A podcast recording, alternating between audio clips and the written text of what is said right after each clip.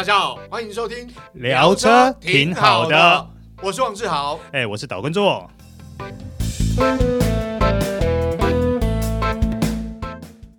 大家好，欢迎收听这一集聊车挺好的，我是王志豪，哎，我是岛根座，哎，做哥今天来看这部车，其实蛮特别的，嗯。啊，也是非常的热卖，喜欢吗？呃，喜欢喜欢，对，我非常喜欢它的顶级款，是，呃，这拥有动感这个性能化的外形，但是非常的这个。环保，所以我们今天要介绍什么车呢？就是 Kia 的 EV6。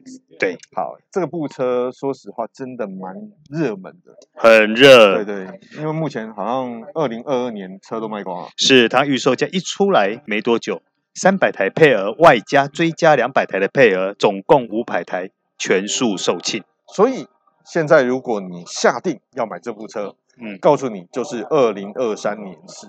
好。那二零二三年是会不会有一些不一样呢？目前当然不晓得啦。有有一个地方一定不一样，什么不一样？价格。对啊，这这真要提，因为我们刚才还跟原厂求证，因为看到他们公布的价格有点哎傻了一下。哎，这边要说明一下哈，它二零二二年式的价格就跟预售价是一模一样的，对对对，没有变。对，也就是一百五十四万九起起啦。就是为什么这样讲？是因为。毕竟那时候是预购，二方面是二零二二年嘛，嗯，对不对？那他现在车都已经卖光了，那二零二三年就这个就，就你知道哈？呃，不好意思，会调稍微小涨一下。对啦，因为全球今年的环境，应该讲说这一两年环境真的有点恶劣。对，然后目前开始接单的人也是二三年式的，那二三年式的价钱在这边跟大家报告一下，入门的 Light 版。一百五十八万九，对，那 Air 标准版是一百七十三点九万啊，哦，是。那 Air 有增程版，就是 Long Range 的，对，哦，这个是一百八十七点九万。那接下来最后一个车型编程，就是我最喜欢的。GT Line，对，GT Line，它是四轮，就 E A W D 增程版。诶，那你那你喜欢 GT Line 的原因在哪里？它空力套件啊，你知道那个空力套件一上升，哇，那个光是那个车头很像是那个要踩，你知道很像超跑那种车头，嗯、要吃这个我们讲说什么吃路怪兽，对不对？要把整个这个吞食道路的怪兽啊、呃，那种感觉很，它其实真的外形蛮凶，而且，嗯，我先讲了，就是说它的车头部分除了。空力套件不一样，包括车灯也不一样啊。嗯，好、哦，所以整个你知道灯那个灯一亮起来的时候，其实我觉得还蛮凶的。嗯，那当然了，GT Line 不是只有你喜欢啦。嗯，其实全台的消费者很多也都喜欢 GT Line。哎，对对，这个，所以原厂会感到很惊讶嘛，就是因为。没想到消费者对于电动车这个价位接受的 range 还蛮宽的。嗯，哦、我觉得我们台湾消费者的实力还是很坚强的。对，没错没错。那当然了，因为反映在市场上，就是目前台湾市售的电动车的车价，嗯、大概也就在两百左右哈、哦。普遍来讲啊，嗯、你说一百多到两百左右，大概都是消费者能够接受的。嗯，所以你想想，顶级车款 GT 来卖两百零九万。两百一十万左右以内，我想消费者难怪会那么多人订。是啊，因为还蛮划算的。是，好，那我们实际来好好的讲一下这台车到底有哪些特色。好，呃，我们先说外观的部分啦，哈、嗯，因为呃，说实话，我外观我很喜欢的，当然就是 GT Line，为什么呢？因为它有 GT Line 空力套件，嗯，那这种运动化、性能化设定的外观。再加上 GT Line 它的车头的部分，呃，比较特别，跟其他车型不一样，是它的头灯是矩阵式 LED 头灯。嗯，哦，所以呃，当那个车头的呃这个日行灯亮起，搭配它的下气泡整个下巴，哇，那看起来蛮像这个吞食道路的怪兽。嗯，对。好，可是它的设计，这次的设计语汇，我们可能要稍微介绍一下。它这次的设计语汇叫做 Opposite。United 听起来很绕口，对不对？我刚念起来我也觉得很绕口。它简单说呢，它就是它的外形呢强调自然曲线，然后呢要融入有机素材，颜色配色要大胆，嗯，还有它的线条要前卫，嗯。那当然了，它新时代的界面互联网科技它是不能少的，对，对，对，这也就是说这一次的整个设计语会在强调的部分。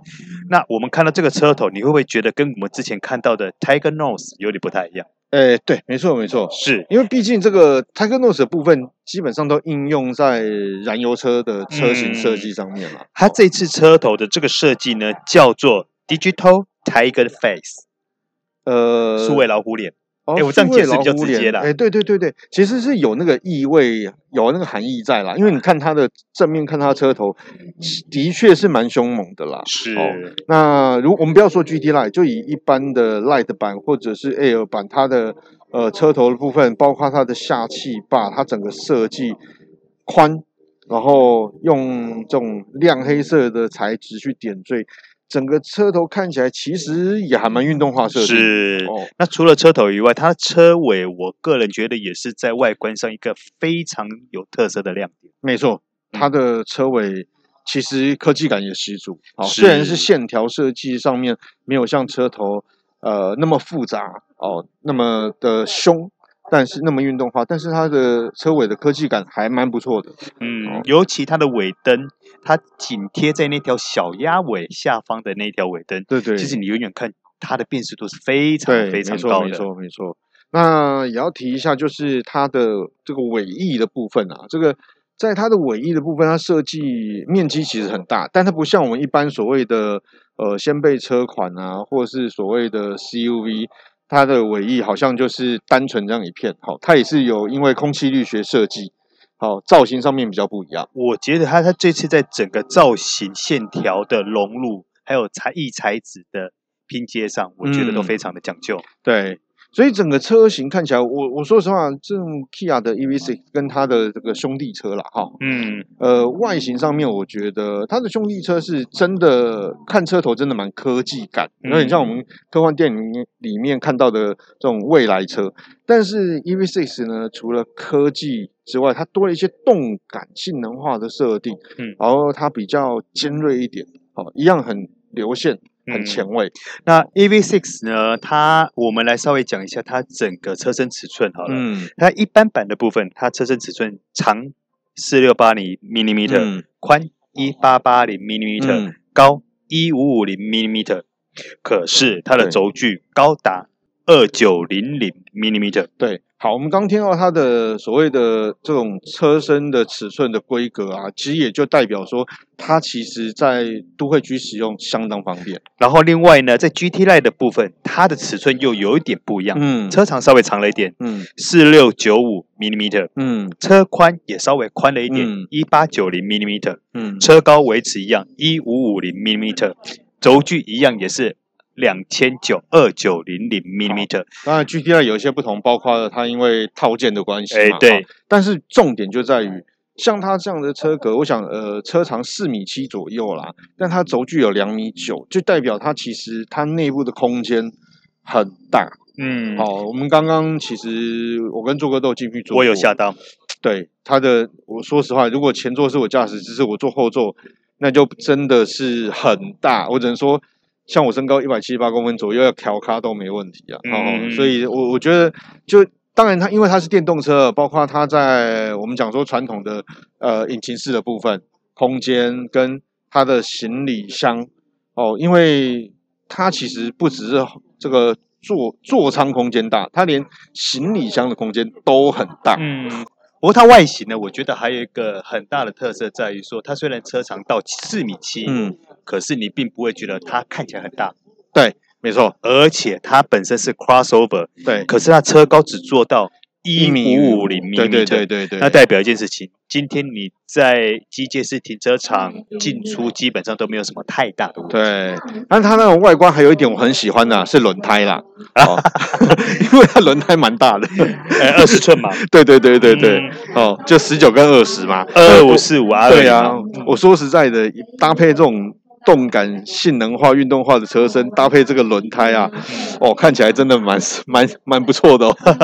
好，那接下来我们来提到它的内装哈。说实话，嗯，相较于外观来说，我更喜欢它的内装。对，的确，第一眼看它的内装，当初它在曝光的时候看到内装哦，真的是我蛮令人惊艳的。呃，因为我觉得它除了带科技感以外，它还多了一份就是简单简洁，但是又不失质感的设计，对对，我我觉得它的设计感很好，原因是因为它不是说我我这样说哈，坦白说，你以它 GT Line 两百万的车价来看它的内装的话，你会发现，哎啊，它内装上面用了一些硬质塑胶啦，哈，它没有特别强调它用软质塑胶，但是呢，其实它在一些细节上面，包括一些硬质塑胶，它的个印刷的呃刷纹啊，哈，类似碳纤维纹饰板，然后包括它的一些呃材质的应用啊，包括镜面烤漆啊，包括金属饰条，包括它的像我刚刚谈到的一些不同材质颜色的饰板搭配起来，还有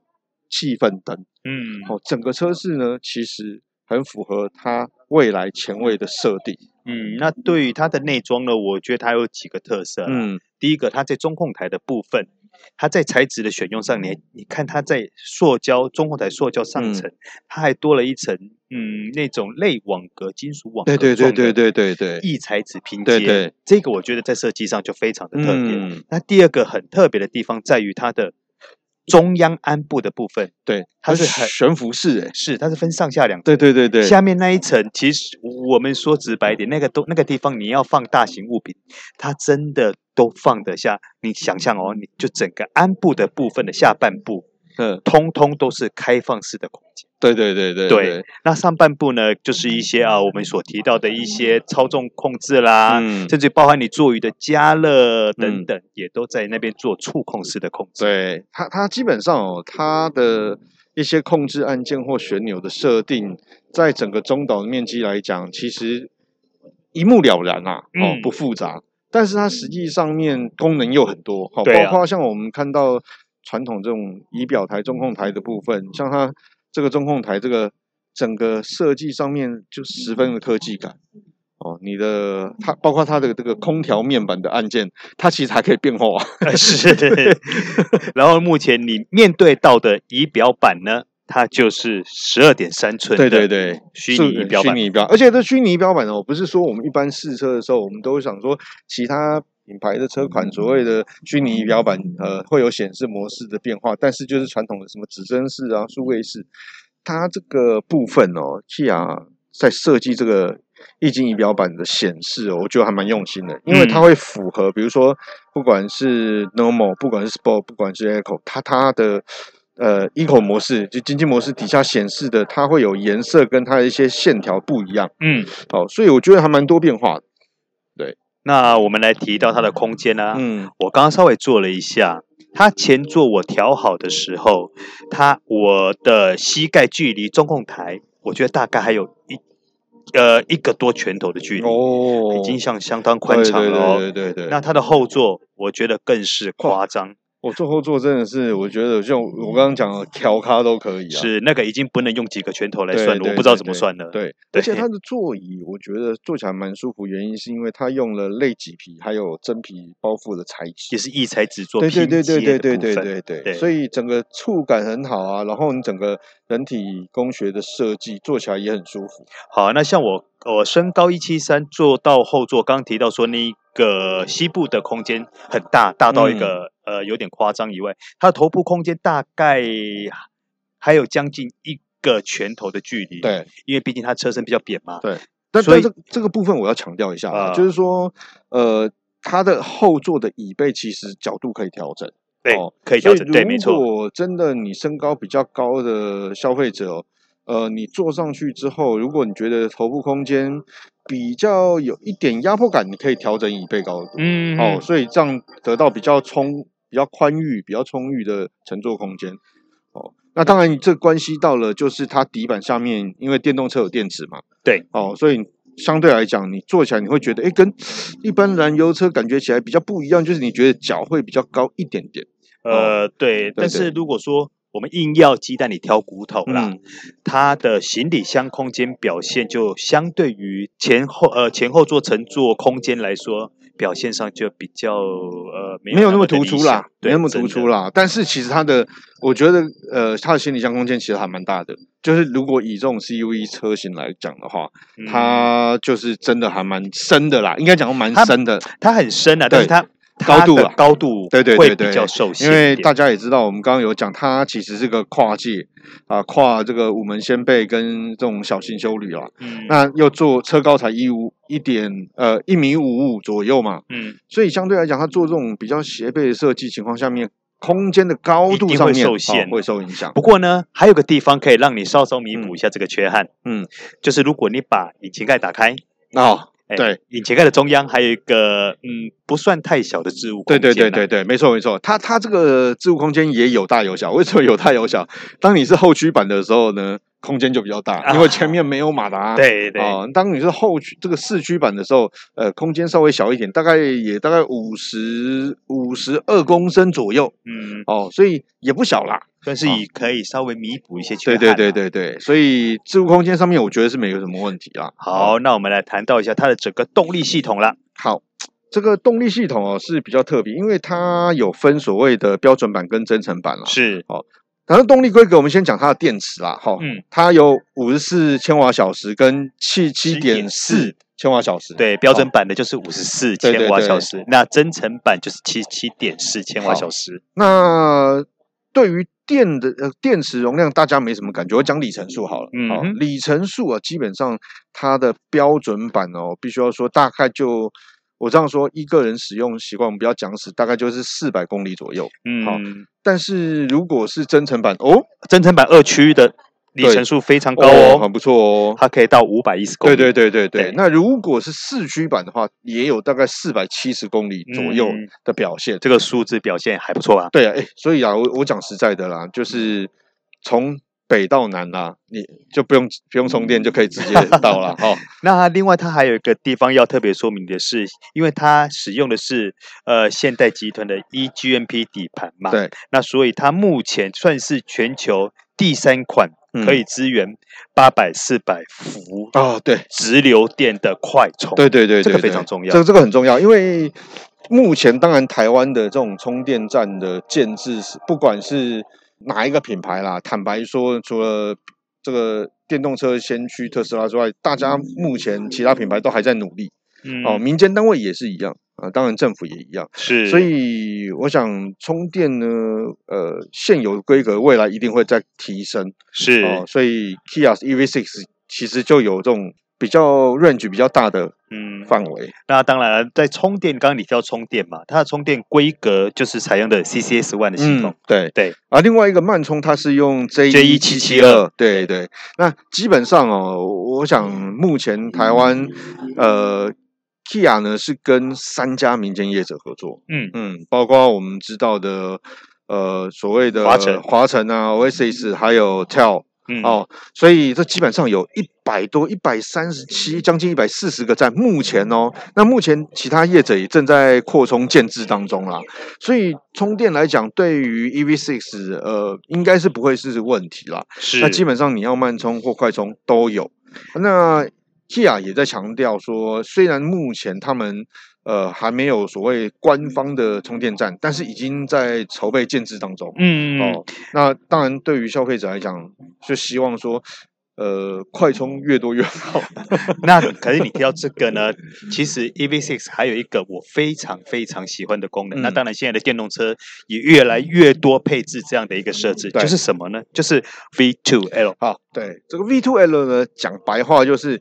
把它拿来当家庭电源使用，是像我们现场啊，他就把 V2L 系统接了一台超大型的液晶电视，对。对，好就可以露营的时候看电视。那我我大概估算了一下，如果说以我们现场这一台，譬如说七十七点四千瓦小时的电容量来计算呢、啊。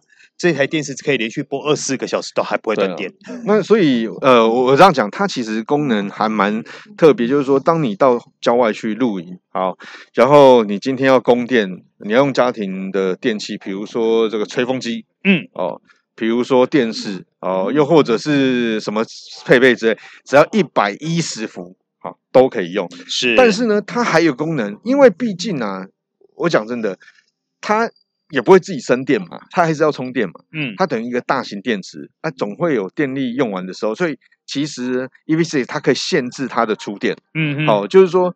比如说，呃，我电力只供输出，剩下百分之五十，我就要停止。嗯，啊，不然的话呢，我可能看完电视没办法回家，怎么办？